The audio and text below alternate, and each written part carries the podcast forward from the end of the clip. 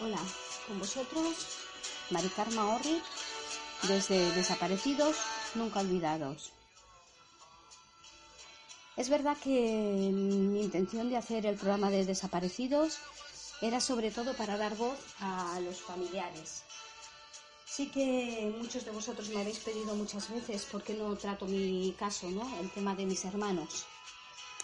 No me parecía muy ético, ¿no? empezar un podcast hablando del caso de mis hermanos cuando es verdad que siempre suele salir por lo que sea, ¿no? Porque en algunas cosas me he encontrado igual que la persona con la que estoy hablando en ese momento, o porque no sé, cuando habla los, los sentimientos que tiene yo también los he sentido, cuando nos quejamos de las cosas que no funcionan, pues a mí me pasa igual, ¿no? Suelo ser un poco repetitiva porque, bueno, estoy implicada y aunque no quiera, pues ya que esto va de hablar sinceramente, pues mm, si alguna cosa la tengo que decir, ya sabéis que la digo.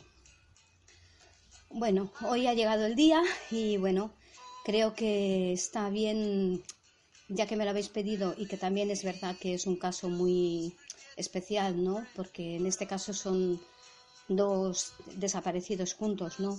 De unas edades muy diferentes, de un sitio que se supone seguro, ¿no? Que desaparecieron. Entonces, sí que entiendo que todos los que me lo habéis pedido, ¿no? Pues tengáis curiosidad por saber del tema, ¿no? Como por desgracia o por suerte, pues mm, en aquellos tiempos no había los medios que hay hoy en día, ¿no? Pues no se pudo difundir. Por suerte de que no hubieran estos, estos temas, quiere decir que no nos destriparon tanto, aunque en algunos sitios sí que lo han hecho o se han dicho cosas que no son. Entonces la mejor manera de saber de un tema es hablarle y preguntarle a la persona afectada en este caso, ¿no? En este caso es mi madre. Voy a intentar hacer una conversación mm, como suelo hacer siempre, pero entenderemos todos que, a ver, mm, si normalmente me implico, pues aquí es será más una conversación madre-hija que, no sé, había pensado hacerlo pues como si yo no fuera la hija y entonces pues hacerle una pregunta para ser un poco así, mm, tenerlo un poco, como se dice, de distancia, ¿no? Pero creo que es una solemne tontería porque todos sabemos que soy su hija y que Dulosa y Sidra son mis hermanos, entonces sería una chorrada hacerlo así, ¿no? Yo creo que es mejor hacerlo, pues eso, como madre e hija, yo quiero que ella nos cuente, porque ella es, la ha vivido en primera persona, todo el caso, y entonces pues lo haremos como nos surja. Os aviso que nosotras somos catalanas, cuesta mucho, no tenemos ninguna, ningún problema en Cataluña con los idiomas, porque estamos muy acostumbrados a que cuando una persona te habla en, en, español, pues tú cambias por respeto y porque toda la vida lo hemos hecho así. Sí que es verdad que cuando hablamos en catalán pues sueles girar, ¿no? Cuando hablas con una persona en catalán y hay una persona que habla en castellano, vamos cambiando, ¿no? Si todos nos entendemos. En nuestro caso, las dos hablamos en catalán y te sale el catalán, ¿no? Entonces, si en algún momento nos pasa, pues nos, nos siente mal, porque es que, a ver, para nosotras es lo normal hablar en catalán. Hacemos esto en castellano por, porque queremos que todos entendáis perfectamente todo lo que queremos decir. También os digo que hoy no estamos en casa, estamos, nos hemos ido a un sitio tranquilo, pero bueno, estamos en, en un sitio hoy precisamente que, bueno, de tanto en tanto oires algún coche o alguna persona que pasa. Bueno, se siente, pero bueno, creo que lo importante es lo que aquí vayamos a hablar y bueno, disculpar si hay algún ruido o alguna cosa, pero bueno, lo importante es lo que, lo que tengamos nosotras que decir. Así que bueno, vamos a empezar con nuestro caso.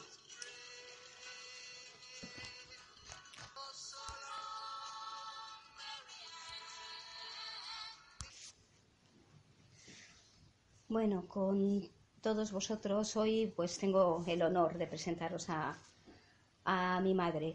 Mi madre María Orriz Grace tiene 78 años, acabados de cumplir hace poquito. Y bueno, como todos sabéis, pues bueno, ha tenido 15 hijos, de las cuales yo soy la número 4. Y bueno, como sabéis, pues tiene dos hijos que desaparecieron de un hospital hace ahora 30 años. Y bueno, hola mamá. Bueno, que mm, nos gustaría que nos contara un poquito para que toda la gente que no nos que nos escucha y que no haya oído nunca hablar del tema o que haya oído hablar pero no sepa mucho de qué va, pues que nos contaras un poquito después. Pues hola, hola mamá. Bueno, pues mm, nos gustaría que nos cuente un poquito todo el caso, ¿no? Para sobre todo para las personas que no hayan oído hablar del tema o que hayan oído hablar del tema como sabemos que muchas veces, pues bueno, en, según qué medios, pues cómo se habla, ¿no? Entonces queremos que nos cuente usted de, de primera mano, pues cómo, cómo fue todo. Bueno, el niño se encontraba mal.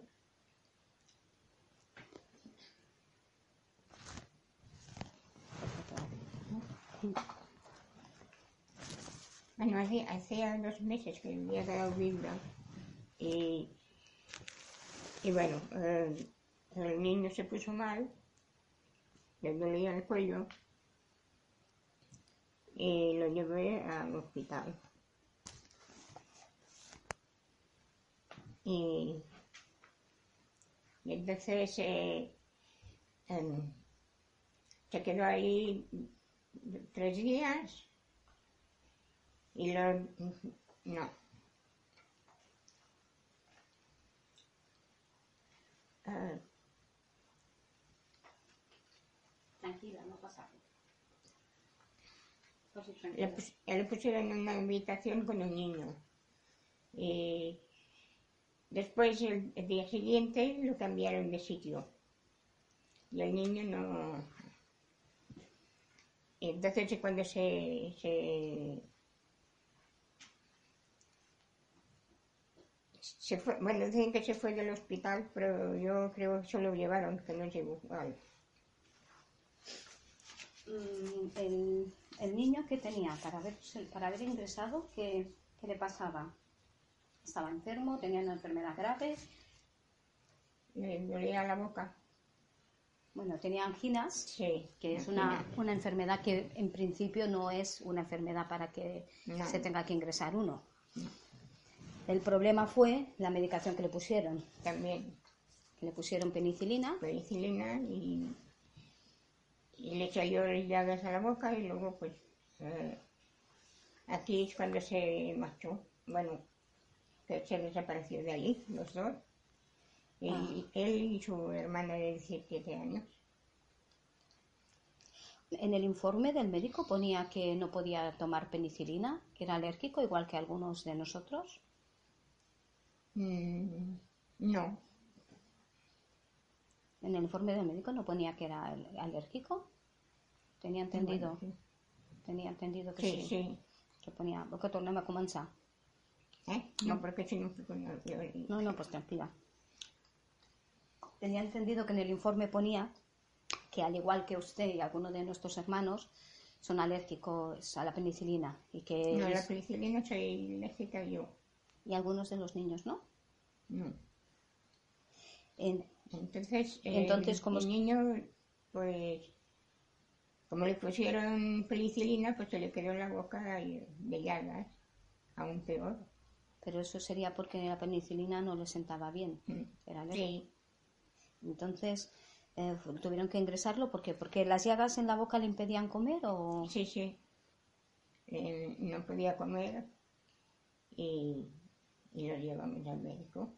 pero cuando decimos llagas en la boca algunas veces no sé no, e- no sería entonces una cosa muy pequeña no unas llaguitas de estas que, que te salen no porque si le impedía comer tanto como para que te ingresen tenía que haber sido bastante importante o Bueno, es que yo lo vi allí y lo, se lo quedaron. Dijeron que lo iban a ingresar. Bueno, pero le tuvieron que poner la gota o algo el suero o comía No. comía normal comía normal. Es que yo nunca he entendido por qué lo, lo ingresaron si no tenía que ponerse el suero, si solo le ponían con un algodoncito y yodo en la boca. Eso creo yo que perfectamente podían haberlo hecho en casa. No entiendo, Eso creo yo también, pero no, no entiendo la razón de ingresar No, a un niño tampoco. por esto. Eh, ¿Qué lo dijo el médico? ¿Que le sería mejor ingresarlo? sí, ¿Qué, qué explicación dio? eh, que tenía angina y se tenía que quedar. No sé, a mí como persona y, y como hermana también, ¿no? Esto es indis- indistinto, ¿no? Me- siempre me ha resultado extraño que, eh, por esto que digo, ¿no? Si dices, bueno, como no puede comer, hay que medicarlo por la vena, pues hay que ingresarlo, pero por unas llagas en la boca nunca he entendido por qué lo tuvieron que ingresar. Para mí siempre ha sido como si fuera una excusa para poderlo ingresar, o sea, es muy retorcido, ya lo sé, pero es lo que yo pienso, ¿no?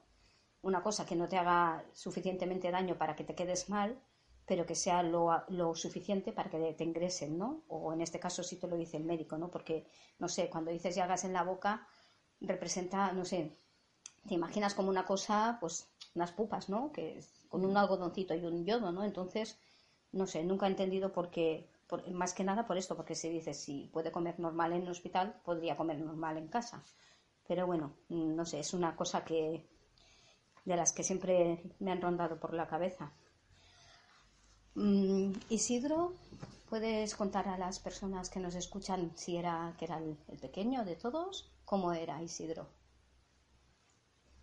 Sí, era lo más pequeño de todos y, y, bueno, era muy alegre. No, se portaba bien, no, no, no como los de ahora. Era un poco el juguete de todos, ¿no? Sí, Mm, las personas que nos escuchan a lo mejor no lo saben, ¿no? Pero nosotros cada año hemos nacido uno. sí, Luego hubo un año que, por desgracia, pues perdió un niño, bueno, un- tuvo un aborto. sí, Luego vinieron mellizos sí, y cada año siguió, siguió teniendo uno hasta que llegó María Teresa, María la Teresa, y estuvo cuatro años sin tener ninguno. Esto lo quiero decir porque es muy importante, ¿no? Porque nosotros en nuestra casa no era como una desgracia cada vez que venía un niño, ¿no? Nosotros como hijos era, pues, no sé, nunca sabías lo que era hasta que nacía. Oíamos la barriguita de nuestra madre con los golpecitos, no sé, vivíamos, esto quiero que quede muy claro, que lo hemos vivido siempre como una alegría, ¿no? Porque en algunos medios se ha hecho como si al ser muchos hermanos fuéramos unos desgraciados que no teníamos nada. Realmente no teníamos libre- libretas para ir al colegio, nos tenían que dar becas, no teníamos libros, nos los dejaban a la hora del patio y tenías que pasarte la hora del patio apuntando los deberes y las lecciones para poder hacerlos. No teníamos ropa de primera mano, nos las daban, con los juguetes igual, pero teníamos comida, teníamos sitio donde vivir y teníamos unos padres que nos querían. Mm, Sí que mi padre era una persona estricta, como en aquellos tiempos muchas personas, pero la verdad es que no sé qué haríamos todos con 15 niños en casa, ¿no? Porque hoy en día tenemos uno o dos y a veces nos volvemos locos, ¿no? Esto es para contextualizar un poco, ¿no? Porque para mí es muy importante como hija de mis padres que han luchado toda la vida para, por nosotros, ¿no? que en algunos sitios se ha dicho como si fuéramos ahí, que estuviéramos abandonados de la mano de Dios en la calle, ¿no? Y eso no es cierto. Entonces, muchas puntualizaciones así, pues las haré cuando crea conveniente hacerlas. Entonces, estaba explicando cómo era Isidro. ¿Y Dulos? ¿Cómo fue cuando nació Dulos? Era una niña normal. Pero cuando nació ella, ¿nació melliza? Bueno, e-, era un poquito más grande que el niño. El niño era más pequeño. Porque Dulos era melliza de Manel. De Manel. Nacieron muy pequeñitos. Mm. Tuvieron que estar en la incubadora. Incubadora los dos. ¿Y cómo era de carácter Dulos? No, tenía buen carácter. Lo que pasa es que no. No. Bueno, era más paradita, no, no era como como ahora son. Pero era buena chica. Ayudaba en casa. Sí. En aquellos días antes de que muriera papá, ¿no? Pues era también de las que a veces pues le se encargaba, ¿no? De ponerle la comida, ¿no? Sí. A mi padre, bueno, lo operaron de tenía cáncer y bueno, a lo último ya, ¿no? Pues tenía que comer por aquí por el estómago con una especie de manguerita que te ponen para adentro, ¿no? Y algunas veces, pues Dulos se encargaba, ¿no? De, también, ¿no? De darle así de comer, ¿no? Es también para que veáis un poco, también una chica de 17 años de aquellos tiempos, ¿no? También, pues, también era duro para, para ella esto, ¿no? Porque para una persona mayor como nosotros, esto ya es una cosa bastante dura, ¿no? Pues para una niña más. Dulos era muy paradita, como dice mi madre, ¿no? Era, es una niña, ¿no? Para mí es, porque aún para mí es viva, hasta que me demuestren lo contrario a alguien, ¿no? Pero tenemos la tendencia de decir era porque era antiguamente, ¿no? En aquellos tiempos. Ahora no sabemos cómo es. Pero una niña, pues que siempre había sido menudita, que era todo lo contrario del mellizo. El mellizo era muy, muy revoltoso, siempre hacía más cosas, siempre estaba más problemillas, ella era más tranquilita, más paradita. Como he explicado en algunas ocasiones, pues ella no veía bien, cosa que no sabíamos, porque nosotros éramos muchos hermanos, pero no habíamos tenido que ir, gracias a Dios, mucho al médico. Teníamos vacunas y, estas cosas, ¿no? Y estábamos todos sanos. Lo único que ella, cuando hicieron la revisión del colegio, de los 11 años que hacían entonces, que te pone la vacuna de la rubeola, pues vieron que, bueno, se dio cuenta el médico que no, que no veía bien al hacerle la revisión esta completa que te hacían. Y no es que fuera tonta, si es que, sino que es que no veía bien y al no ver bien pues no podía aprender igual que los demás, ¿no? Eso le hizo ser siempre más tímida, más retraída, más vergonzosa. Y bueno, como ha dicho mi madre, ni era una niña de 17 años como las que hay hoy en día, por supuesto, ¿no? Porque ninguna lo éramos, pero tampoco era como una niña de 17 años de aquellos tiempos, ¿no? También nosotros éramos unos niños que tampoco solíamos salir mucho de casa.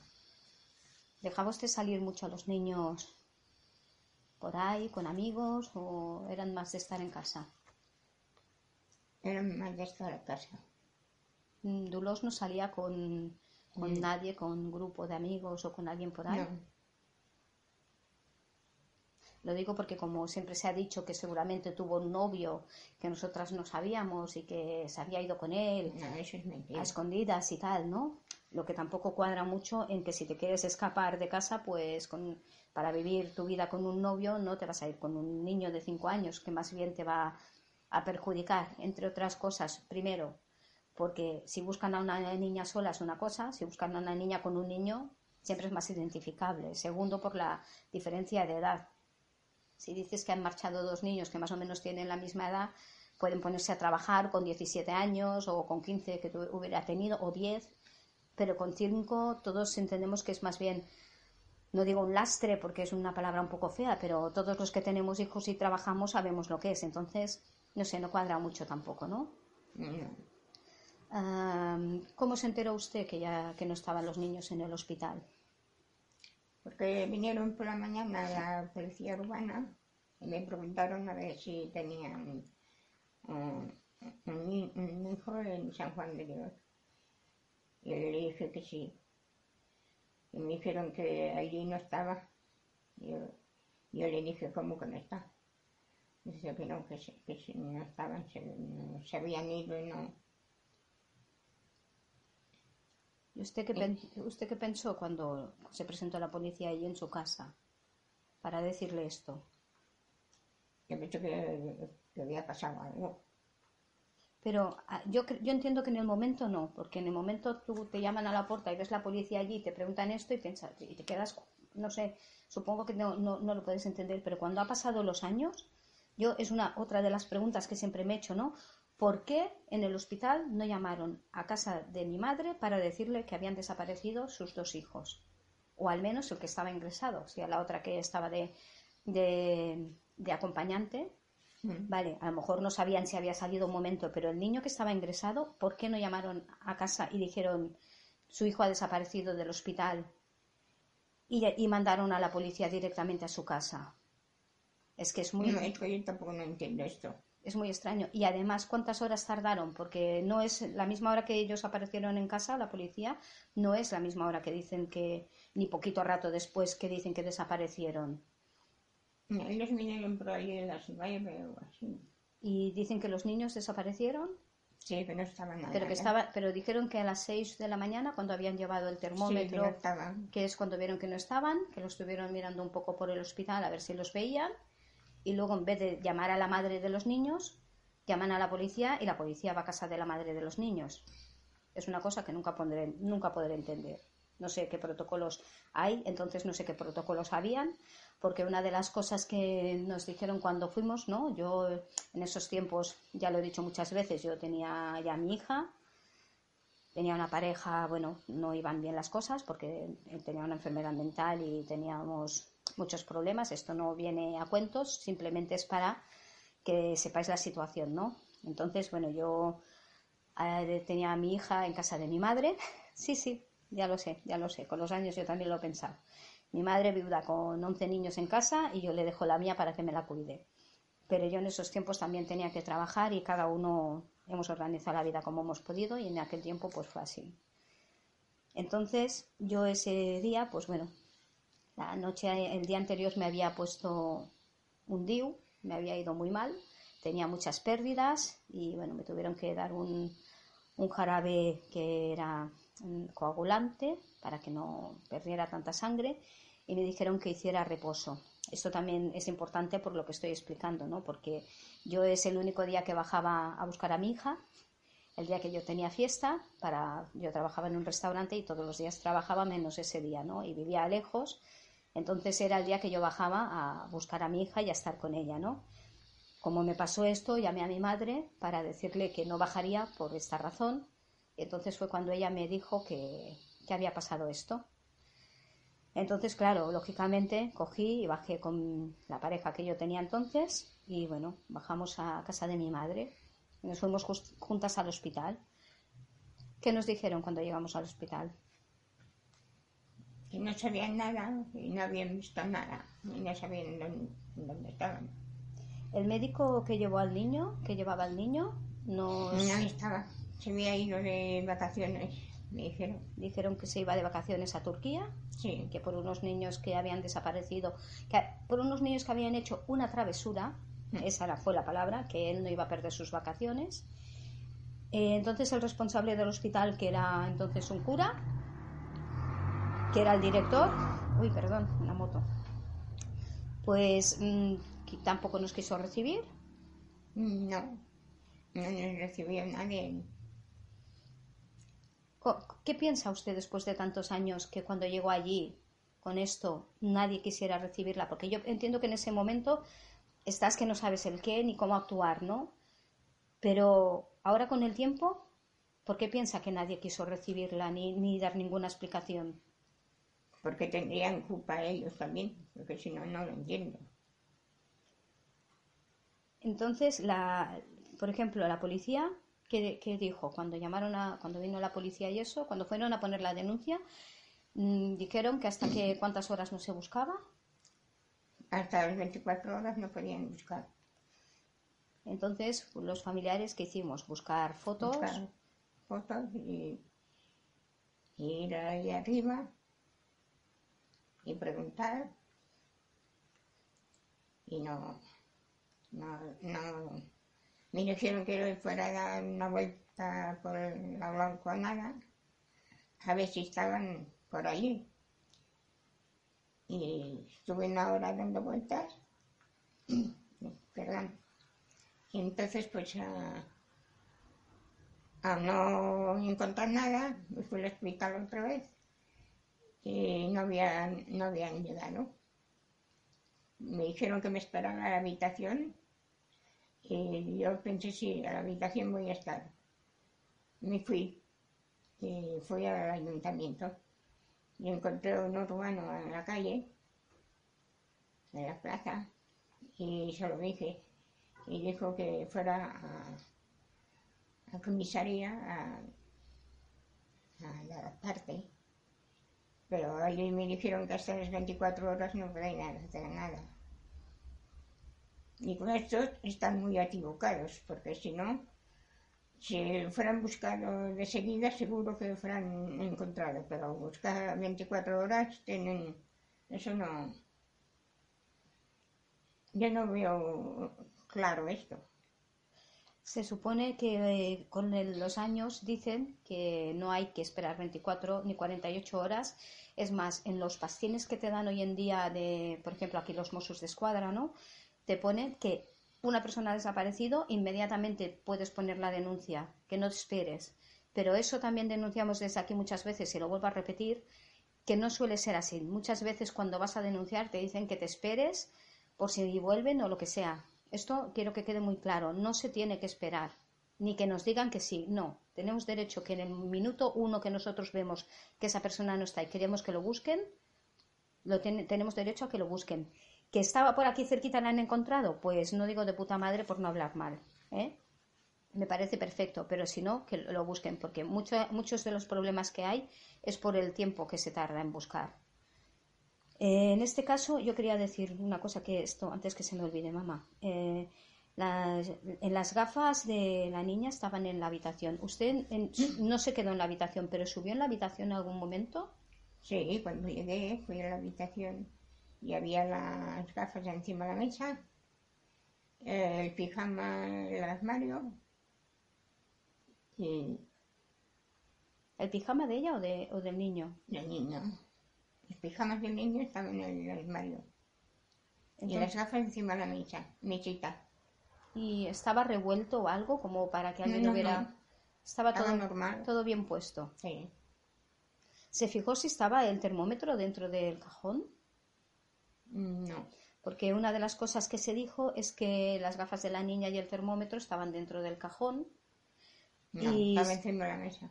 Y si hubiera, si dices, a ver, si tú vas a poner el termómetro y ves que no está el niño, no vas a dejar el termómetro en, el, en, la, en la mesita de noche en un cajón, sino simplemente sales a ver, a buscar dónde están, ¿no? Vale, no, esto también quería aclararlo. Y hablando también de las gafas, que esto es una cosa que a mí siempre me ha, sí. dado vueltas en la cabeza. Creo, que, creo que es lo mismo. Dígalo usted. Eh, las gafas a las que el, el inspector Enrique y de policía, policía nacional, que era entonces. Que era el que llevaba el caso. El que llevaba el caso y todavía las tiene, que yo no sé por qué las quiere, pero bueno. ¿Por qué las debe querer? Porque... No sé, yo quiero que las tiene por, porque sabe algo, yo qué sé. Porque si no, no, entiendo.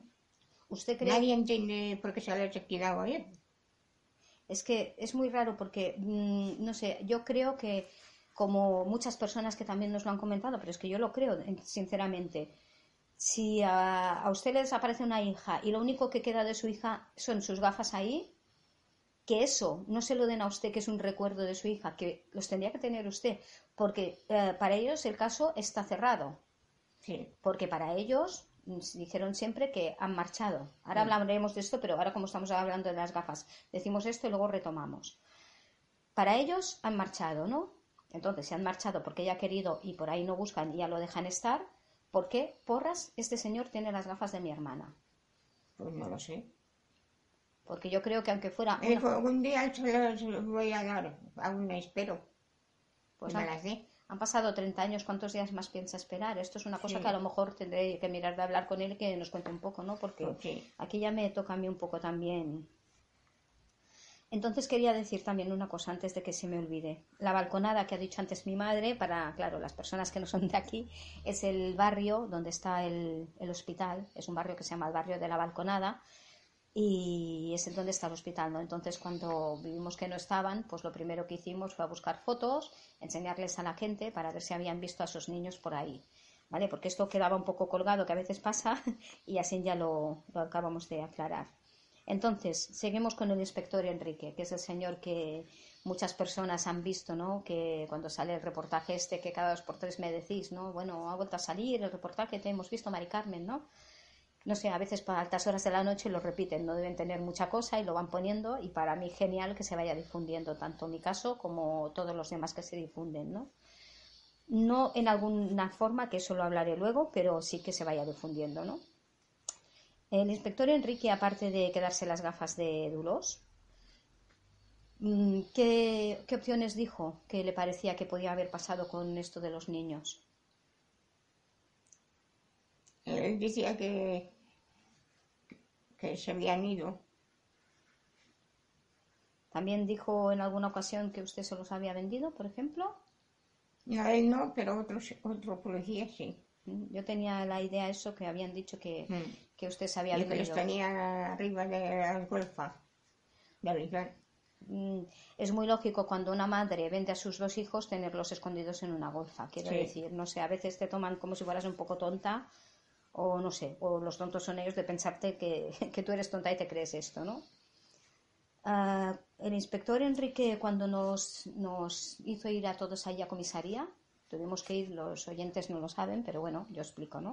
Tuvimos que ir todos a comisaría, mi madre, todos mis hermanos, y bueno, tuvimos que ir a mm, declarar, ¿no? Nos in- interrogaron a ver qué sabíamos, qué no sabíamos. Entonces, todos lo pasamos mal, ¿no? Porque cuando eres un crío, ¿no? Pensar que Dolores era de las grandes y ella tenía 17 años, ¿no? Pero, por ejemplo, estaba yo que tenía 19, estaba mi hermano 20, 21, ya os he dicho que nos llevábamos un año cada uno, ¿no?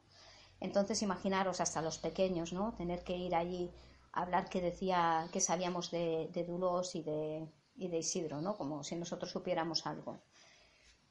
Especialmente hay uno de mis hermanos que lo pasó más mal. ¿Nos quiere contar, mamá? ¿Quién-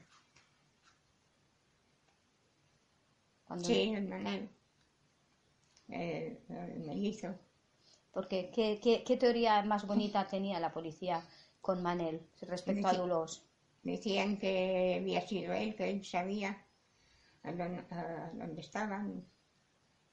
que tenía una conexión, porque Sí. los mellizos tienen una conexión, no sé si se pensarían que tendría una antena o algo, ¿no? Para saber, No ver dónde estaba. Mm, no sé, yo ahora sin, no lo quiero parecer irónica, ¿no? Pero a ver, ah, yo creo que los mellizos deben, tienen que tener una conexión, porque si los hermanos, que somos hermanos, que no somos mellizos, ya tenemos muchas conexiones a veces, o muchas intuiciones o algo, ¿no? Pero el hecho de que seas mellizo, a lo mejor puedes sentir alguna cosa como tu otra, tu otra persona melliza, ¿no? Pero que tengas una antena o algo en tu cabeza para saber dónde está, yo creo que ya es no rizar el rizo, pero es ya, no sé, parece como de película mala, ¿no? Porque la verdad, yo personalmente, ¿no? Ya que estamos hablando aquí, esta conversación ya os he dicho que sería más personal, ¿no? Porque yo estoy implicada y creo que cuando me habéis pedido que hagamos el caso, pues también queréis saber mi opinión, ¿no? Es más, no podría hacer esto sin hablar claramente de todo lo que pienso y sin opinar, ¿no? Porque me toca muy directamente, ya normalmente opino, pues hoy que estamos hablando directamente de esto, ¿no? Yo en mi caso mm, sé que yo pasé miedo porque yo sentía como le chillaban a mi hermano como si fuera un delincuente. Todos estamos sentados, estábamos sentados fuera, sentíamos como le gritaban que él tenía que saber, que él tenía que saber, que tenía que saber. Y bueno, esto es una percepción que yo he tenido siempre, pero quiero que mi madre me la confirme o no, porque de esto sí que no he hablado nunca con ella, ¿no? Porque tampoco ha salido un tema, ¿no? Pero yo creo que fue a partir de aquí que mi hermano la cabeza le cambió y no sé, porque a partir de, de entonces no volvió a ser el mismo. Ninguno fuimos el mismo porque nos faltaban dos hermanos, pero él cambió hasta su carácter. ¿Es verdad o me da la impresión a mí de que pasó esto? No, no, es verdad. Es verdad. Porque él había sido siempre un niño muy travieso, muy revoltoso, Sí. había hecho mucho de las suyas que decimos nosotros, ¿no? Pero ya cambió para otra, de otra forma, ¿no? Sí. Mm, ¿Cuándo fue cuando empezó a, escaparse de casa, a ir con otra gente, así un poco extraña? Sí, cuando hacía poco que había pasado esto. Que, bueno, que iba, como lo iban anunciando de que sabía que sabía, pues ¿Cree que lo traumatizaron? yo creo que sí. Yo siempre he pensado que aparte de que lo traumatizaron, que a lo mejor como hermano se debía sentir hasta culpable, ¿no? Porque te acaban de desaparecer dos hermanos, te tratan como si fueras un delincuente, te están diciendo que tienes que saber, y yo creo que hasta para él mismo a lo mejor se sentiría culpable, ¿no? Yo me siento culpable, por ejemplo, de no haber estado allí y, y no poder haber hecho algo, ¿no? Yo creo que él como hermano, y encima si te machacan de esa manera, te traumatizas y te sientes culpable de decir, oye, pues a lo mejor es verdad que yo al ser mellizo tendría que saber, no sé, no me gustaría haber estado en, en su caso, ¿no? En esos tiempos, porque pobrecillo, ¿no? No sé, pienso que muchas cosas que pasaron después con él vino de aquí. No digo que todo, porque ya todos ya lo hemos dicho muchísimas veces, todos que conocíamos a Manel sabemos que era especial, ¿no? Pero a partir de aquí yo creo que empeoró todo. Mm, Bueno, yo he contado alguna vez lo que pasó con Manel al final. ¿Nos puede contar un poco, no? Porque esto también se ha dicho, no más que nada para, para aclarar otras cosas que se han dicho que no son verdad, que las contaré después. Eh, él estuvo en la mili, le hicieron hacer la mili, Sí, luego que él no quería. se escapó. y volvió otra vez y, y, bueno, hizo la- las también otra vez y ya, ya no le quisieron más. Ya se escapó dos veces, ¿no? De Sí. la mili. Y bueno, mm, y al final, pues bueno, que cómo terminó Manel. Terminó que le atropelló el tren. ¿Cómo fue? Según, según Dicen que iba con los cascos puestos y, y que él no se dio cuenta del tren. No sé. Mm, es- esto también es Es un- un poco raro esto también, ¿eh? Yo también creo que, a ver, por muy alta que lleves la música con los cascos, no sentir el tren que te pita, no sé. Puede ser que según por qué sitio cruzara, ¿no? Porque a veces, ¿cuántos, cuántos atropellamientos han habido, ¿no? Que hayas cruzado por un sitio y no te dé tiempo a pasar, ¿no? Pero bueno, mm, más que nada es porque fue un accidente, ¿no? Que él Sí, tanto si, iba- accidente. si sintió el tren como si no, él iba por la vía y terminó así, ¿no? Pero por ejemplo, en un diario, ¿no? que es comarcal, ¿no? que se llama Región 7, en aquellos tiempos, el Regió 7, eh, en aquellos tiempos, ¿no? Pues publicaron que se había suicidado porque no podía estar sin su hermana, ¿no? Él entonces tenía 24 años y que se había suicidado porque no podía estar sin su hermana, ¿no? Ah, hay que tener mucho cuidado en según qué declaraciones y qué cosas se hacen, ¿no? Porque nadie dijo que fuera un suicidio, ¿no? Luego, bueno, mi hermano mayor, pues bueno, mm, llamó y dijo que a ver por qué se habían sacado esto de la manga, que se habían preguntado a alguien, que cómo sabían ellos que había sido el suicidio, que si nos habían preguntado a nosotros o... Entonces, bueno, rectificaron, pusieron una fe de ratas pequeñita en un cuadradito y pusieron que no había sido un accidente, pero, claro, la gente que lo escuchó, sí, ¿no? Entonces muchas personas me preguntan, no, uy, qué mal, ¿no? Después de todo, que tu hermano, pues mira, no hubiera podido resistir esto y se hubiera suicidado, ¿no? Esa es la razón que yo he querido hablar de esto, ¿no? Porque para mi madre, como comprenderéis todos, tampoco es muy fácil, ¿no? Hablar de, de esto, ¿no? Porque aparte de los hijos que se han muerto, pues como Angelina, ¿no? De cáncer, la mayor de todas, ¿no? Montserrat, la pequeñita, con tres meses, ¿no? Pues entender que un atropellamiento de un tren, ¿no? Y con un niño de 24 años y después de todo lo que mi madre estaba pasando, pues no es fácil hablar de esto, ¿no? Pero quería creo que quiero que se entienda, ¿no? Que es, no es hacer ni morbo ni nada de esto, ¿no? Simplemente es, es aclarar estas cosas que en muchos medios han salido. Bueno, entonces, mm, no sé, ah, cuando la policía nos dijo que seguramente que ellos se habían marchado y todo esto, porque bueno, aparte de decir que se los había vendido, que los tenía escondidos, también nos dijeron algo de tráfico de órganos. Sí. Eh, estaba también muy entonces muy de moda, ¿no? Que se les podían haber, cargado allí en el hospital con haberles sacado los órganos y estas cosas. ¿Usted qué piensa, mamá? ¿Qué pasó con ellos? ¿Qué, es, la cosa de verdad que usted dice? Es que yo creo que a mis hijos les ha pasado. Yo creo que alguien se los ha llevado de allí. Porque si no, no, no se fuera marchado. Pero alguien, ¿quién? ¿Quién podría tener interés? Algo de familia. Porque usted piensa que una persona ajena, una persona que no le conociera de nada, no. diría, voy a coger estos niños y me los llevo. No. Sí que vino un día, mientras estaba en la habitación, vino un, un, hombre a mirar la tele. Yo digo, ¿qué está? Y yo pensé, ¿a qué venido este? Pues si la tele iba bien. ¿Y qué piensa? ¿Que puede ser alguien que vino a ver a estos niños o...? Yo creo, una cosa rara. No sé, a lo mejor fallaba la tele y no lo sabíamos o... No sé. Es que esto ahora que ha dicho de la tele también... Eh, ¿Cuánto dinero dejaron Ádulos para que tuviera allí? Porque para irte, ahora al decirlo de la tele me ha venido a la cabeza, ¿no?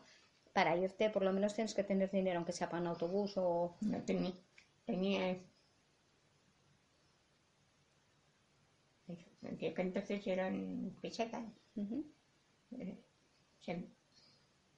no. Ah, no sé pero tenía poco, no, no podía ir. ¿Tenía monedas para la televisión? Sí, tenía monedas para la televisión. Entonces, entonces ya iban con monedas. Mm. no, porque esto también es importante, porque si tienes bastante dinero o algo de dinero para decir nos vamos, mira, aunque sea que nos vayamos andando, pero para comer algo, ¿no? Algo de dinero se tiene que llevar. Mm. Bueno, lo que me estaba diciendo, mamá, que le he interrumpido. Eh, ¿qué, ¿qué, piensa que haya sido un familiar que han dicho ¿Por qué tiene usted la idea que puede haber sido un familiar? ¿Alguna vez alguien le ha hecho algún comentario o simplemente es una intuición? Cuando, fuimos, cuando fuimos a la tele, a Antena 3, el inspector Enrique, no, Antena 3 no, a la, a la tercera. ¿Antena 3? No, Antena 3, no sé si era la tercera.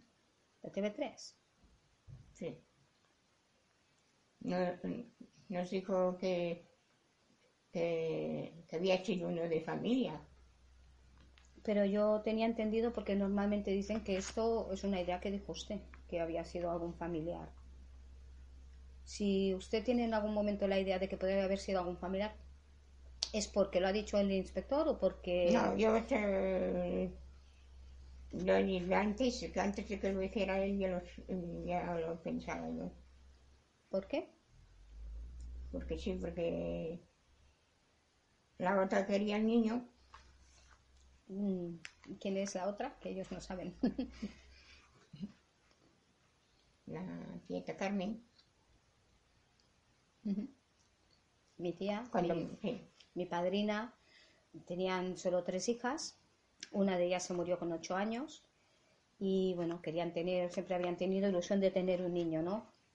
Mm, creemos que a lo mejor es uno de los motivos, ¿no? Por los que siempre le decían a mi madre, pues que le dieran un niño, ¿no? Porque ella tenía muchos. Mm, ¿Usted qué le decía cuando le pedían un niño? Hazte uno. ¿Hazte uno? no sé, eh, es un poco fuerte, Se quería quedar Jordi se quería quedar al Jordi.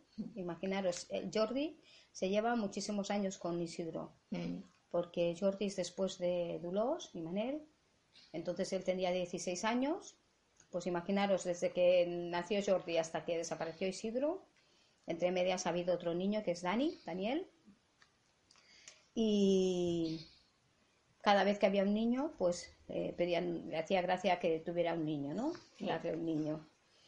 Que le, que le, que le regalara, digo, pues ya uno. Sí, ¿Usted piensa que lo decían porque realmente... porque tenía mucho. pero realmente para, no sé cómo decir, ya que yo no tengo un hijo niño, dame lo que tú tienes muchos, o como para decir, bueno, como tú tienes muchos, mira, te ayudamos, te quitamos uno para que tú vivas mejor y el niño viva mejor.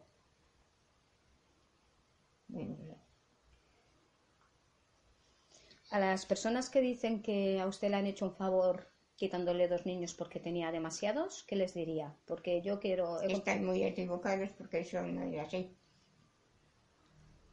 Yo no pienso así. Si tuviera una de estas personas y le dijera, pues a usted le han hecho un favor porque tenía muchos y mire, dos menos. Sí, pues no, no, no tiene la, la gracia esta. ¿Por qué? Porque si, si, quieres los, si quieres los otros, pues eh, ellos también. Principalmente porque cuando tienes tantos hijos es porque quieres tenerlos. Claro. Y segundo, porque mm, ayudar no es quitarte los No es hijos. quitar. Ayudar es eh, que te ayuden a- en comida o en ropa o algo, pero no es así. Porque si a usted le hubieran dicho, mira, déjanos que nos llevamos dos niños, o tres, o uno, y así pues tú estás mejor y ellos también van a estar mejor, No.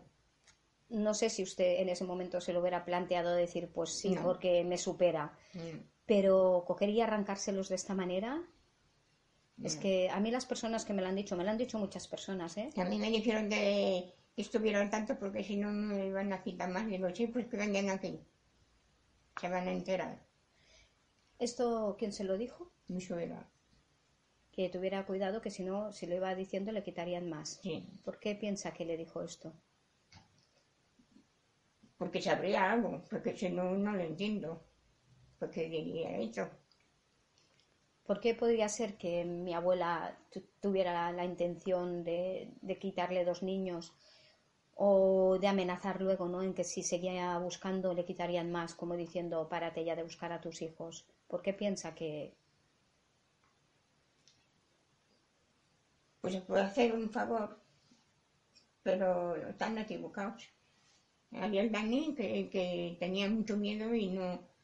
Un día se paró un coche en la carretera donde esperaban el autobús para ir al cole y, y le preguntaron, no sé qué le preguntaron, eh, y dejó la maleta y se fue corriendo para casa.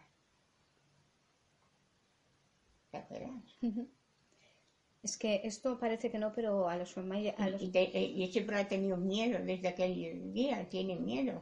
es que en los familiares de los desaparecidos tenemos, entre otras cosas, también muchos traumas, ¿no? Mm, Y, hay- y como hay de todas las edades, por ejemplo, en aquellos tiempos Dani es de los pequeños. Entonces también pues te queda eso, ¿no? Yo pienso que como, por ejemplo, a mí, ¿no? Como madre me ha quedado la obsesión siempre, ¿no? De que nadie me quita a mis hijos, ¿no? Es una tontería, ¿no? No he sido una madre sobreprotectora ni nada, ¿no? Pero, no sé, yo les he dejado salir, les he dejado hacer todo, ¿no? Pero siempre que yo sepa dónde están, que sepa con quién están.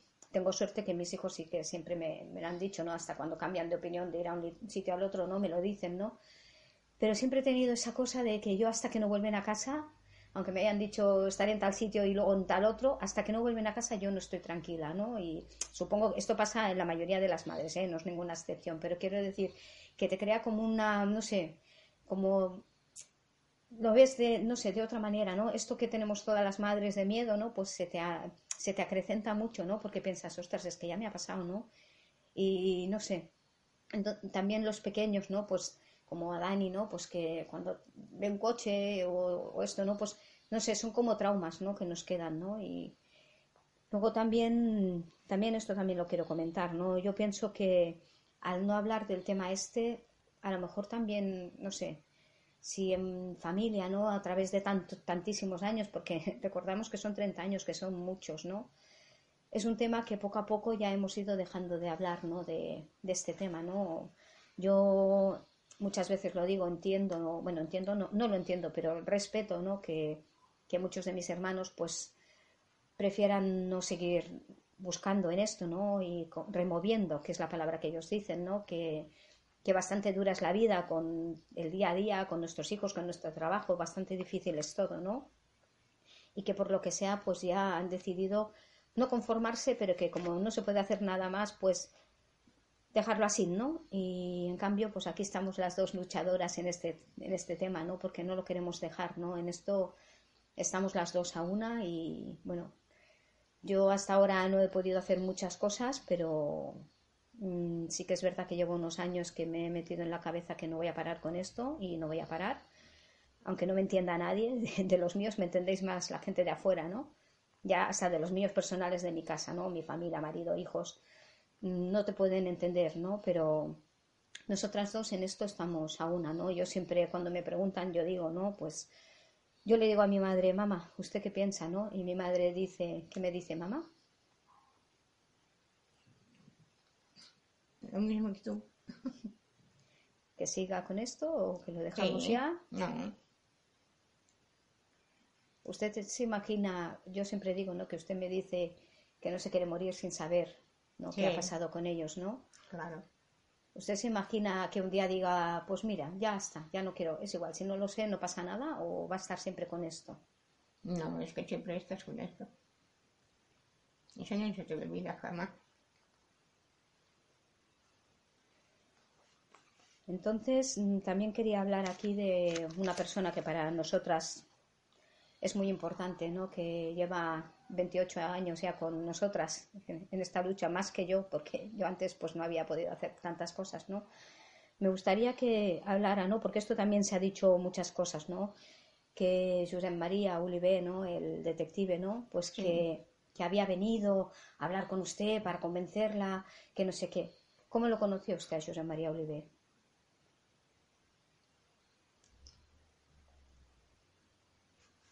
Mm.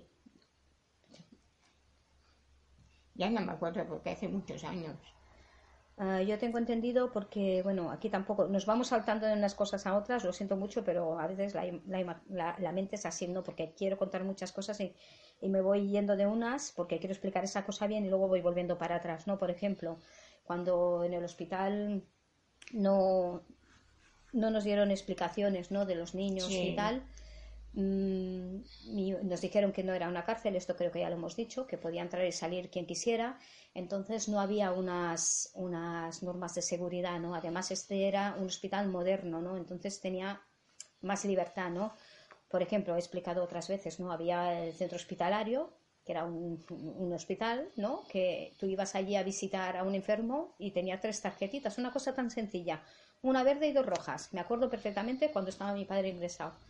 Entonces, si tú subías de acompañante, te daban la verde, y si subías de, visitante, de una visita que iba espontánea, esporádica, pues te daban las rojas. Solo podían subir tres personas entonces.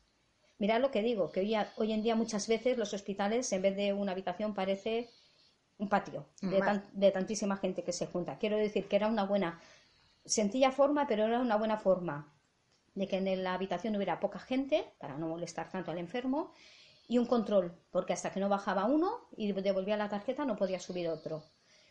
En cambio aquí en San Juan de Deu, pues bueno, era un hospital más moderno y entonces eran las puertas más abiertas, ¿no? No había cámaras, no había control. Me acuerdo que se me ha quedado grabada para toda la vida cuando nos dijeron que no era una cárcel, que podía entrar y salir quien quisiera. Sí.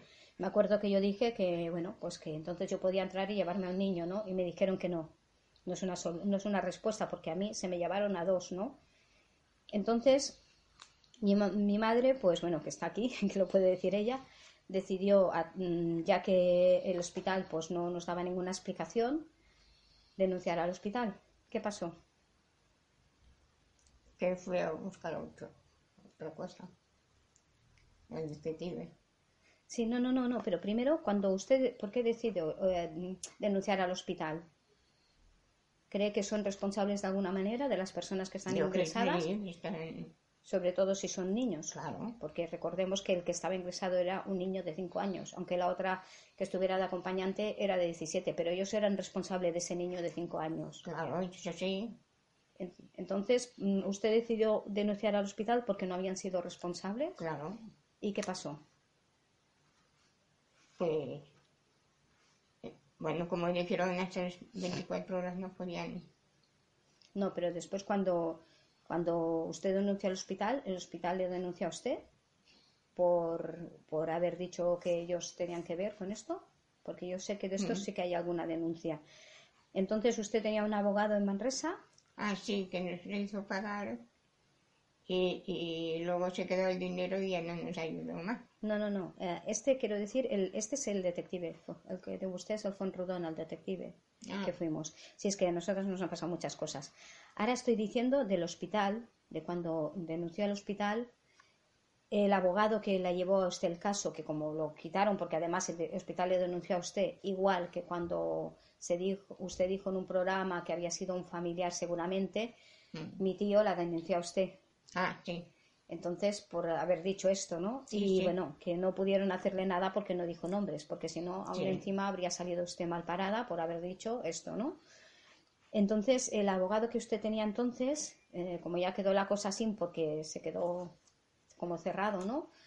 Eh, habló de un detective que había en Barcelona que era muy bueno Sí.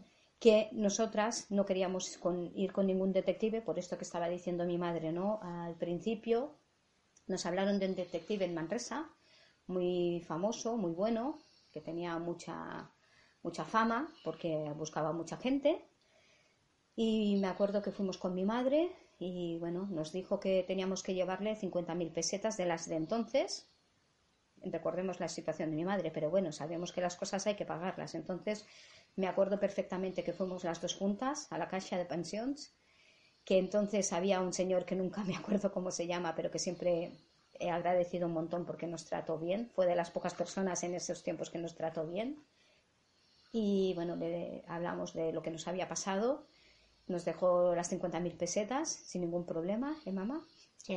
pagando una mínima parte porque vio la situación de mi madre y, y que era una cosa de, de- de- de vital importancia, de humanidad. Yo creo que ese hombre también vio que era de humanidad, ¿no? Y bueno, le dejó, con, ya digo, con un mínimo de cada mes poder devolverlo, ¿no? Entonces nos fuimos las dos a ver al... Decimos el nombre porque siempre para mí ha sido importante decirlo, aunque digan que no se pueden decir, pero como además esta persona ya está fallecida, no me pueden acusar de que diga nada de esto, ¿no? Porque la verdad que lo quiero decir porque esa persona se portó mal con nosotras y bueno, a mi madre ahora os contará lo que nos pasó. Pues que dijo que nos, que nos ayudaría y, y, y le teníamos que pagar. Y luego pues se, se fue. Se fue con el dinero y nos, no ayudó a nada. Nosotras le dimos, los, nos, dio, nos dijo si habíamos traído las 50.000 pesetas, se las dimos en un sobre de la caixa que me acuerdo que nos lo puso el director. Lo miró y nos dijo que a partir de ahora tenía carta blanca, que iría a buscar al extranjero porque le daba la sensación que se la habían llevado a Portugal porque mi padre había nacido allí, aunque estuviera aquí desde que tenía un año y medio, y que buscaría por toda Europa. Total, que no lo hemos visto más. Las veces que habíamos ido a verlo, a ver cómo iba la cosa o si sabía algo, nos recibía su, su secretario y nos decía que allí no teníamos que ir para nada y que ya cuando nos quisieran recibir ya nos avisarían, ¿no? Es curioso, mamá, que esto, ahora que lo estoy diciendo, ¿no? Me recuerda también al trato que nos hizo el inspector Enrique, ¿no? Que Sí, esto lo he contado sí, siempre. Que sí. esto, antes cuando hemos hablado del inspector lo quería decir, ¿no? Pero nos hemos ido a otra cosa, pero es verdad. ¿Por qué debe ser que estas personas nos trataron así? Porque nos veían gente humilde y se pensaban que no éramos nada. Porque yo no entiendo. Este, vale, este se quedó el dinero y por eso no quería que fuéramos más, está clarísimo. Sí. Pero el inspector Enrique quiere contar usted, porque yo lo he contado muchas veces cuando íbamos allí a preguntar qué nos, qué nos hacían. Sí, decía, "¿Qué- ¿sabéis algo? Yo digo, eso yo vengo a ver si sabes. ustedes sí saben nada. No, no, nosotros no sabemos nada. ¿Y qué, ¿Y qué decía? ¿Que nos esperáramos? Sí, Yo me acuerdo porque en estas también estaba con mi madre, la había acompañado muchas veces, ¿no? Y nos sentábamos allí, nos dejaban pasar, nos sentábamos allí y nos pasaban por delante, iban para arriba, para abajo, no nos hacían caso. No hacían caso. Habíamos estado a veces una hora de reloj allí sentadas y no nos hacían caso. Y cuando te dejan entrar por fin, en vez de hablarte pues bien y de decirte pues si hay alguna cosa, ¿no? Porque, no sé, yo creo que esas personas tienen que tener corazón, ¿no? Pero a veces no sé dónde. Y me acuerdo, ¿no? Que nos sentábamos allí y, el inspector le decía a mi madre, ¿no? ¿Qué hay de nuevo? Y mi madre eso, ¿no? Como ella ya la ves como es, ¿no? Y ella decía, no, no, eso usted, veníamos a ver si sabe alguna cosa, si buscan, hay alguna pista. Y con esa voz zarrona, ¿no? Que siempre tenían, ¿no? Usted, quédese en su casa, a cuidar a los que tiene, que tiene bastante. Cuando hay algo ya le avisaremos, ¿no? No sé, no sé si podéis entenderlo o os podéis meter en nuestra piel en esos momentos, ¿no? Pero nosotros somos gente humilde y gente muy muy así, ¿no? Ya nos veis que somos gente, tampoco éramos peleonas, yo me he vuelto peleona un poco con el tiempo, pero antes tampoco era así, ¿no? Te quedas allí como acojonada y como pensando, ostras, es que este hombre me está chillando, estoy haciendo yo algo malo, ¿no? Cuando tú lo único que estabas haciendo era ir con tu madre a ver si sabían algo de nuestros dos hermanos que habían desaparecido, que se supone que estas personas son las que nos tenían que ayudar, ¿no? Entonces, este, de una impotencia, yo me acuerdo que salíamos las dos de allí, cogidas del brazo, y salíamos de allí tristes, como si hubiéramos hecho algo malo nosotras, ¿no? No sé, a lo mejor todo esto no debería explicarlo, a lo mejor son desvariaciones o tonterías, ¿no? Pero eh, estamos, no sé, yo cuando han hablado aquí las familias siempre he querido saber cómo se han sentido ellos y, ellos nos han explicado cómo se han sentido, ¿no? Yo os estoy explicando cómo en este caso me sentía yo, ¿no? O cómo se sentía mi madre. Entonces, también eh, hablando del trato, ¿no? De las personas, ¿no? Ah, quería terminar de decir lo de José María y para los medios de comunicación. ¿Usted cuando conoció a José María, se acuerda cuando lo conoció la primera vez que lo vio? Mm. Es igual el día que sea, por la fecha es igual, pero cuando usted lo vio, ¿qué sensación le dio? Bien. Eh, me pareció bien porque es una persona buena y y me, me he tratado siempre muy bien. Claro, nosotras... Y, no hemos cobrado nunca nada. Nosotras veníamos de un señor que nos había robado 50.000 pesetas por la cara, que cuando fuimos a la policía a denunciarlo, lo primero que nos dijo es saber dónde, dónde estaba el recibo. Sí. Me acuerdo perfectamente que nos quedamos con cara de tontas y, nosotras dijimos, es que no nos la ha dado y, le hemos dado el dinero, pero no nos lo dio, pero es que nosotras ni sabíamos, bueno, es que en ese momento tampoco ni pensamos que nos tenía que dar recibo ni nada, ¿no? Entonces quedamos como mentirosas, ¿no? Porque me acuerdo que el inspector nos dijo que éramos unas don nadie y él era una persona muy importante, ¿no? Dijo que nosotras no éramos nadie, no unas don nadie. Y él era una persona muy importante, ¿no? O sea que se pensaría que las 50.000 pesetas nos, nos las quedaríamos nosotras o algo, ¿no? no sé, eso a veces también te lo hace, no sé, cuando yo pienso que cuando eres buena persona te piensas que todas las personas son igual que tú, ¿no? Y con el tiempo pues te vas dando cuenta que no es así, ¿no? Porque ya es algo ruin, ¿no? Quitarle a una, a una familia que tienen prácticamente lo justo para, para sobrevivir y para comer y para tirar adelante y viendo una situación de tantos hijos, quedarte con ese dinero, ¿no? De esta, de esta persona, ¿no? Eh, ya digo, este señor hace muchos años que está muerto, ¿no? Pero espero que, que donde esté, pues se reciba el castigo ese que, no sé, solo por el hecho esto, ¿no? De que le hizo a mi madre, ¿no? Porque es que es muy fuerte. 50.000 pesetas que en mi casa habrían ido muy bien, ¿no? Y, y que se las quedó él. Y que no puedo decir, mira, es que me lo ha dicho mi madre, me lo creo. Es que estaba yo, ¿no? Entonces, igual que si otra persona puede creer que es mentira y que nos lo hemos quedado nosotros, no sé, porque el que no lo sabe, ¿no? Pero eh, como nosotras sí que lo sabemos, la verdad es que, bueno, cuando llega una persona como José María que te dice que te va a ayudar, que te va a traer a tus hijos, que él cree que están vivos y que, y que no parará hasta que los encuentre, ¿cómo te sientes en ese momento? Bien. Y la verdad es que lo ha cumplido, ¿eh? porque ya digo, llevamos 28 años con él, nunca nos ha dejado, nunca nos ha pedido dinero, Yo tengo que decir que, al contrario, cuando alguna vez hemos tenido que viajar a algún sitio por si ha habido una pista, ¿no? Una, me acuerdo una vez, ¿no? Que de golpe y rápido, ¿no? Tuvimos que ir a un sitio a ver si una chica era mi hermana, ¿no? Y, y fue él, ¿no? Que me dijo, Mari Carmen, hay una pista aquí, tenemos que ir ya. Fuimos, al final no, no salió bien, ¿no? Pero es el hecho, ¿no? A mí no me ha dicho, tienes que pagar esto, tienes que pagar lo otro, ¿no? Y yo ya, ya era mayor, ya tenía más años y estaba en otra vida diferente de la que tenía antes, ¿no? Ya no estaba con aquella persona, estaba mejor, ¿no? Y nunca, nunca, nunca nos ha pedido nada, ¿no? Y eso, eso es de agradecer porque hoy en día yo creo que hay muy pocas personas que sean así. Sí que hay personas así, ¿eh? Yo no digo que no haya. Al contrario, yo por suerte conozco bastante buena gente, ¿no? Pero son muchos años, ¿no? Y bueno, una de las cosas, ¿no? Que por ejemplo algunos de mis hermanos dicen, ¿no? Es la forma de ver las cosas mm, por los dos lados, ¿no? Digo yo. Porque algunos dicen, no, pues es que claro, después de 28 años y no he encontrado nada. Yo no.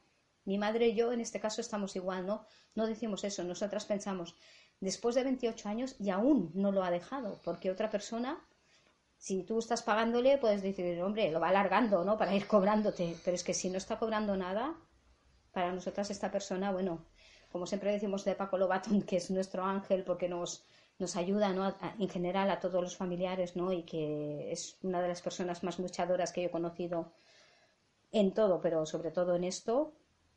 No sé, ¿no? Pues con Yone Marías para nosotros es igual, ¿no? Porque es de esas personas que no, que no quedan, ¿no? Luego también quería preguntarle por los medios de comunicación. Cuando usted empezó a ir a los medios de comunicación, ¿por qué lo hizo? Mm. Para, para, para preguntar a ver si podían ayudar en esto. ¿Y cómo la trataron en los medios? Fatal también. ¿Se acuerda de algún de alguno en especial que dijera aquí lo he pasado peor, aquí me han tratado mejor? Alguno que le haya, uno de cada, uno que le hayan tratado mal y uno que le hayan tratado bien. Los programas de qué? El Paco Lobatón. Paco Lobatón, ¿cuándo fue? ¿Cómo le trató? Bien. ¿Sí? Muy bien fue una persona con respeto. Sí, la Teresa María Teresa Campos también muy bien. De los otros ya no puedo decir, porque no. Bueno, había el, el, el, el Casa, ese sería. Juan, ahí. El, el de Misterios sin resolver. Sí. Es el Julián Lago, aquel de la barba. No. ¿Quién? ¿El que le va a hacer pruda o el otro? Ángel Casas. ¿El Ángel Casas? ¿Allí cómo fue con él? Bien, también. bien. Pero los otros, No, pero esto, yo, yo quería decir, porque este es uno de los que yo siempre digo, ¿no? Cuando fue con aquel chico, con aquel hombre de, de que hacía la, la, máquina de la verdad y misterios sin resolver, el Julián Lago, mm. este fue el que le hizo llorar, ¿no? Sí. ¿Y cómo fue? Fatal. Pero, pero ¿cómo es que le hizo llorar? ¿Qué le dijo?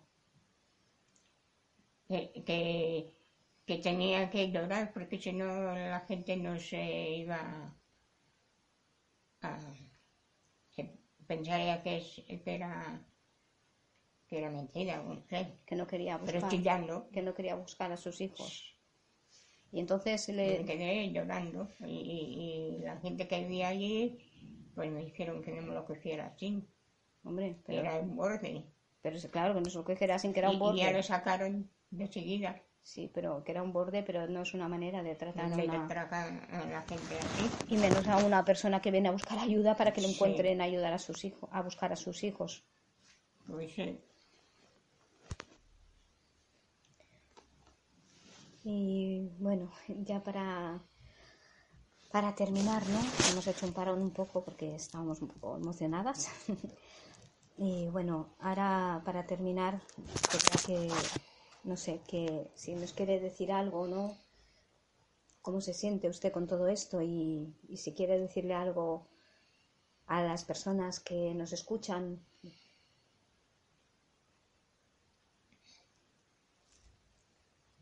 bueno, pues, eh, pues que, que, hagan como nosotros también, que no paren de buscar y, eso. Es una cosa que no se puede dejar. Ah, alguna vez hemos, cuando hemos ido allí a Madrid, ¿no? porque ahora tenemos trato con otros familiares y eso, ¿no? Cuando usted vio que había tanta gente que, que estaba como nosotros, porque eso es importante, es una cosa que se me había pasado, ¿no? Pero es verdad que muchas, muchas personas decimos eso, ¿no? Nos pensábamos que, por lo menos yo, ¿no? Pensaba que eso nos había pasado solo a nosotros, ¿no? Y cuando ves que, que le pasa a tanta gente, y en nuestro caso, que ha pasado tantos años, y que esto sigue pasando a tanta gente, ¿qué piensa? Pues que, que si me hicieran mano eso del primero ya no pasaría tanto. El esperar 24 horas es una equivocación grande para mí pero que en tantos años no hayan cambiado las cosas tanto, porque hay teléfonos móviles, hay ordenadores, hay, han cambiado tantísimas, tantísimo las cosas en todo. Como decía antes usted, habían pesetas, ahora son euros, ¿no? Han cambiado muchísimas cosas en tantos años, ¿no? Pero que esto no cambie, que no te sientas desprotegido, veas que no se preocupan de esto. Yo creo que hace falta que haya personas que las que se encargan de, este tema, ¿no? Las autoridades, tanto, tanto los periodistas como la, la policía, como los políticos, ¿no? Deberían ser personas que fueran sensibles, ¿no? Con esto. Sí, sí. Porque las personas que no son sensibles, no tanto les da, ¿no? Les da igual. Es un caso más y ya está, ¿no? Y, y necesitamos que haya personas que sean sensibles al otro lado, ¿no? Que, por ejemplo, pues que no te puedan decir, ¿no? Como a Carolín del Valle, ¿no? Que, es un homicidio con ocultamiento de cadáver, así, nada, a las primeras, ¿no? O que te digan como a Patricia, ¿no? Que tu suegro pues ya la, lo encontrarán cuando vengan otra vez los que buscan setas, ¿no? O un cazador. O como a, a Lucía y a Beatriz, ¿no? Que su madre pues desapareció y que como tiene 78 años pues que no interesa, ¿no? No sé, es que es brutal, ¿no? O que como con Paco Molina, ¿no? Pues que hay cámaras y cosas y que no las investiguen. No sé, fallan muchísimas cosas aún aquí. Bueno, una de las cosas, ¿no? De las razones por las que hacemos este podcast, ¿no? Es para que, para difundir esto, ¿no? Las personas que nos siguen ya lo saben, pero los que nos escuchen, por ejemplo, hoy, porque les haya llamado la atención este caso, que, que es de tantos años y les haya dado por pasar por aquí, ¿no? Pues aquí lo pedimos siempre, ¿no? Que que haya personas que, se impliquen. Hay que hacer mucha concienciación social. Hay que pedir presupuestos para esto. Pero sobre todo, sobre todo, sobre todo, personas que cuando tú vas a denunciar una desaparición, sea una persona que sea empática, ¿no? Que, que, te pueda entender, que te pueda, simplemente que tenga el sentimiento de escucharte y, de tratarte con respeto. Que, que ya sé que es que debería ser lo evidente, pero es que no lo es. Y a lo largo de todos los los casos lo vamos viendo, ¿no? Y bueno, no sé si quiere decir alguna cosa más o... No. Bueno, hoy hemos hecho una cosa así diferente. Ya veis que, bueno, somos madre e hija, implicadas las dos en esto. Y bueno, mm, no sé cómo habrá salido porque aún estamos grabándolo y aún no lo he escuchado, pero no sé si nos hemos ido un poco así del tema y volver y todo, ¿no? Pues disculpar un poco, ¿no? Porque ya bastante a veces me voy del tema cuando no es mi caso, ¿no? pues imaginaros con el mío, ¿no? Y queriendo poder explicar tantas cosas, ¿no?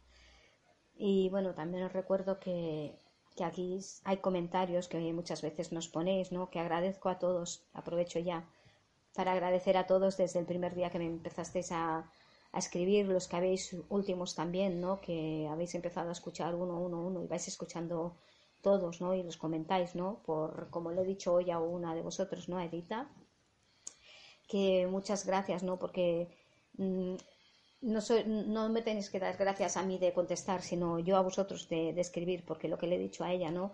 Os tomáis vuestro tiempo para escuchar esto, dure lo que dure, y luego también en comentar, ¿no? Y entonces tomáis también vuestro tiempo para estar escribiendo aquí, ¿no? Lo que nos queréis decir, ¿no? Y entonces para mí es súper importante, ¿no? Porque yo cuando empecé esto no sabía cómo iría. De momento pues va muy bien, yo estoy muy orgullosa de lo que estamos consiguiendo, ¿no? Y lo digo en plural no porque nadie me está ayudando, sino entre vosotros y yo, ¿no? Porque yo porque lo difundo y vosotros porque lo escucháis.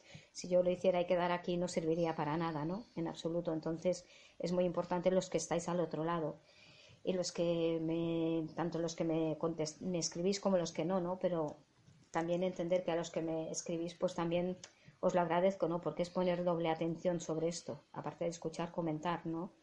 Y para mí es muy importante porque a veces pues te sientes que te fallan las fuerzas, ¿no? O que parece que todo lo que haces es inútil, ¿no? Y te pones aquí a leer los comentarios y, y la verdad que me dais mucha fuerza y, y bueno, que yo, como lo dije ya, no lo voy a dejar, voy a seguir y yo creo que ya no lo dejaré nunca, ¿no? Porque aunque hipotéticamente un día encontráramos a mis hermanos, ¿no?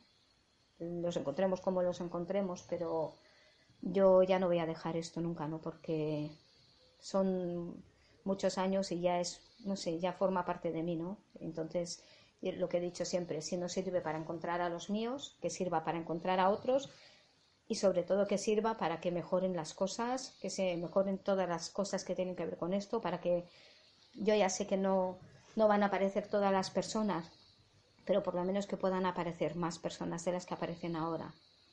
Y de verdad os agradecemos los que habéis querido escucharnos, especialmente yo egoístamente pues hoy, ¿no? Porque está mi madre aquí conmigo, para, para mí esto es muy importante. A los que me habéis pedido muchas veces que hiciéramos nuestro caso, pues bueno, espero no haberos decepcionado, ¿no? Porque también entender que hace muchos años y bueno, también está mi madre un poco con todas estas cosas, ¿no? Pero bueno, yo creo que, que no, no sé, hemos estado para lo que vosotros nos pedisteis y como os digo, si queréis comentar alguna cosa que, que nos hayamos dejado o que queráis saber más, pues sabéis que luego yo os lo escribo tranquilamente o mi madre que también sabe de WhatsApp y de escribir y de estas cosas, pues también os puede escribir lo que si le decís alguna cosa también ella os comentará. ¿De acuerdo?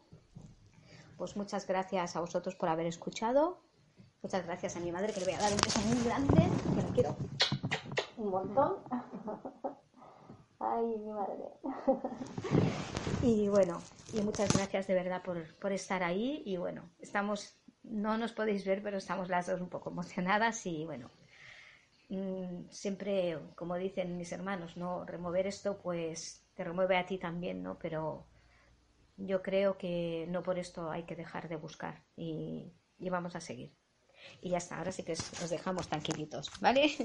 Muchas gracias y os, queremos un montón. Hasta pronto. Y bueno, una cosa que se me había olvidado, como siempre que lo suelo pedir, pues en, en caso de mi madre, pues también, ¿no? Una canción que, que recuerde del Isidro, que le gustara mucho, y también en este caso tenemos que pedir otra porque también está Dulos. ¿Qué canciones te gustaría que pusiéramos aquí? ¿Sí? ¿Ya puede decir ya?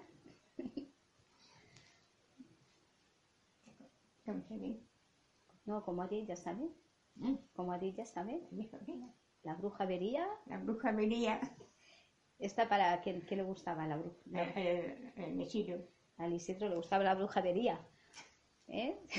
bueno, es que está aquellos tiempos, ¿eh? Ha pasado muchos años, pero bueno, la bruja vería, que, ¿a qué le decía el bruja vería? A la abuela. Ay, los niños como son. y para Dulos, ¿qué canción así o qué cosa le gustaría que pusiéramos?